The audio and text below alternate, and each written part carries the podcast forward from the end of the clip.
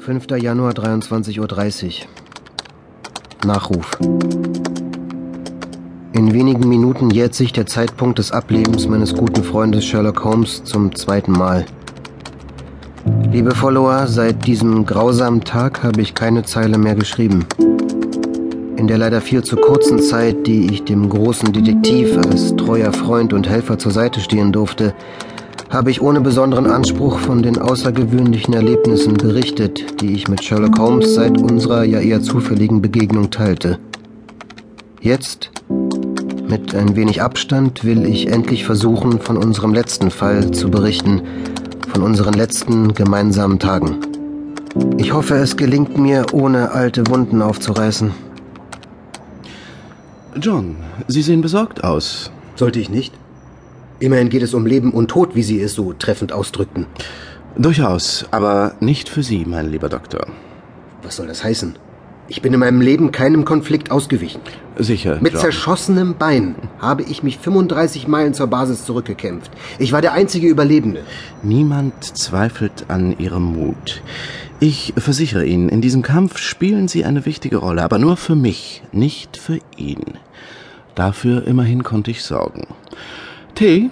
Wie können Sie jetzt an Tee denken? Oh, interessant.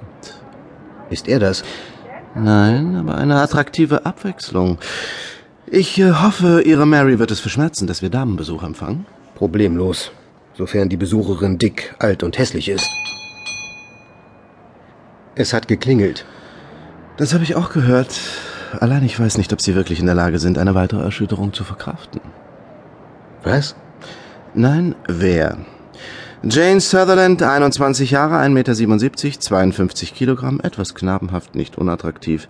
Einziger Sprössling der milliardenschweren Unternehmerdynastie, die ehedem zum Ruhm der britischen Automobilindustrie beigetragen hat. Engagierte Tierschützerin und Pelzgegnerin, lebt vegan, arbeitet laut eigenen Angaben als Model und Schauspielerin. Als Beruf würde ich allerdings schlicht Erbin angeben. Die Jane Sutherland? Besser, Sie erzählen Mary nichts davon. Sie könnte vielleicht eifersüchtig werden. Ich mach mal auf.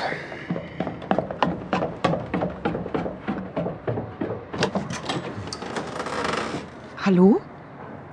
Hi. Ähm, darf ich. Äh, kommen Sie.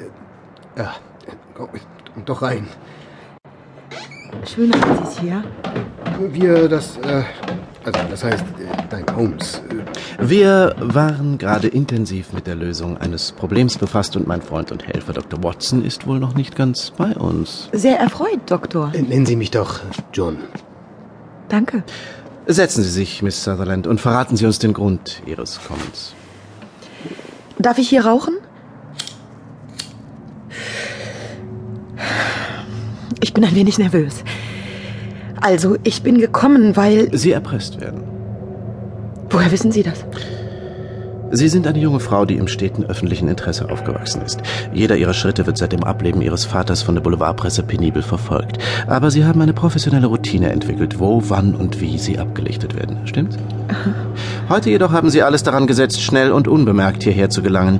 Sie tragen die gleiche Jeans, die sie bereits vergangenen Abend anhatten? Ah, woher wissen Sie? Die Dreckspritzer am hinteren unteren Saum bezeugen das. Ein Schauer Anfang vergangener Nacht. Ferner tragen sie ihren Pullover auf links, was den Eindruck bestätigt, dass sie in Eile aufgebrochen sind. Eine solche Unachtsamkeit ist völlig untypisch für sie. Sie kommen zu mir, dem Consulting Detective. Ich nehme an, dass man ihnen nahegelegt hat, die Polizei aus der Angelegenheit herauszulassen. Das und die Tatsache, dass sie zu den fünf reichsten Bürgern Großbritanniens zählen, legt zwei Schlüsse nahe. Entführung oder Erpressung. Sie sind dem Taxi vor exakt 8 Minuten 21 Sekunden entstiegen, das Türenschlagen. Geklingelt haben sie aber erst vor 4 Minuten und 9 Sekunden. Es hat sie, wie ihr Pfefferminz nur leidlich zu verdecken vermag, eine hektisch gerauchte Zigarette gekostet, sich zu überwinden und die Klingel zu betätigen.